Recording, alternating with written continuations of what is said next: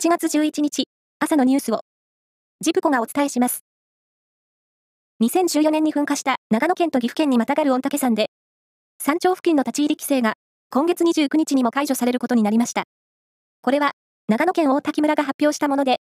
噴火後初めて、御嶽山の大滝頂上から山頂へ続く尾根、八丁ダルミに入れるようになります。規制が解除される前の23日には、犠牲者の遺族らが八丁ダルミ周辺で慰霊登山を行う予定です。ロシアのプーチン大統領が武装反乱を起こした民間軍事会社ワグネルの創設者、プリゴジン氏と、先月29日にクレムリンで3時間近くにわたって会談しました。これは国営タス通信などがペスコフ大統領報道官の話として伝えたもので、先月23日から2日間の反乱後、2人の接触が明らかになるのは初めてです。今月14日にインドネシアで開かれ、ASEAN 東南アジア諸国連合や周辺国が参加する会議の議長声明で、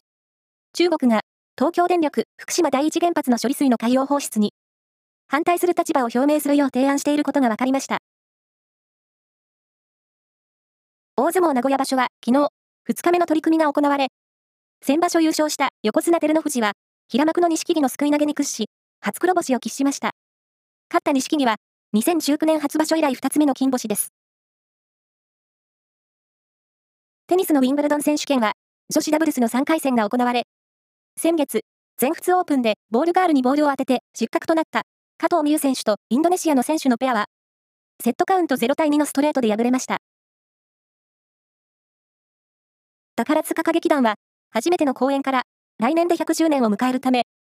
4月に兵庫県の宝塚大劇場で式典を開くなど、記念事業を行うことを発表しました。また、初演から50年となる代表作、ベルサイユのバラが、来年7月から10月に、雪組の公演として行われることも明らかになりました。以上です。